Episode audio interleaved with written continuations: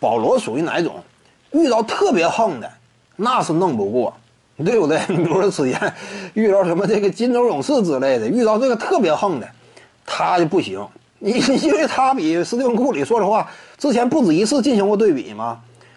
斯蒂芬库里属于什么？新时代的球权掌控者，凭借自己超强的进攻火力，他支撑起一支球队的这样一种球权呢，达到的效果啊，没说是划时代的嘛。这个划时代意义体现在哪儿？体现在了对于控球后卫重新的一种定义。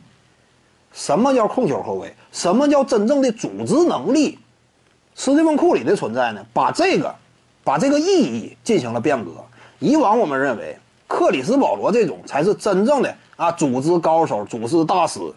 持球在手情况之下呀，送出很多次助攻，两双的数据嘛。但是呢，时代的改变以及斯蒂芬库里的横空出世，扭转了我们以往对于篮球场上啊这样一种助攻的刻板印象，不是这样的。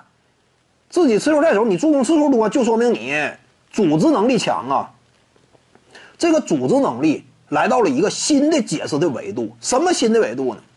那就是像斯蒂芬库里这种，凭借自己超强的远射能量，撕扯对方的空间，让自己的球队呢，这样一种打法极为开阔，对方愈发难以防范，防内防不了外，防外防不了内。这种级别影响的呢，就使得球队啊真正加上了一个 buff。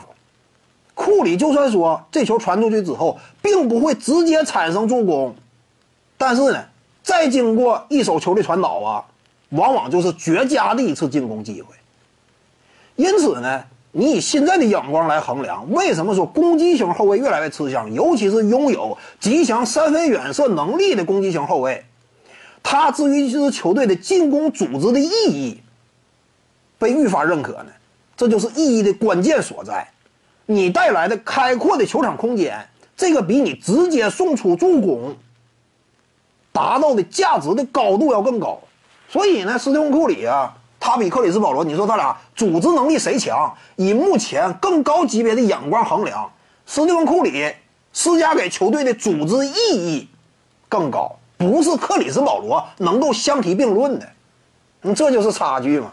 你以往也是，克里斯保罗呢，遇到库里这种这么横的，那是打不过的。但是面对一般般的、一般般的球队，保罗还是有有能力收拾你的。各位观众要是有兴趣呢，可以搜索徐静宇微信公众号，咱们一块儿聊体育。中南体育独到见解就是语说体育，欢迎各位光临指导。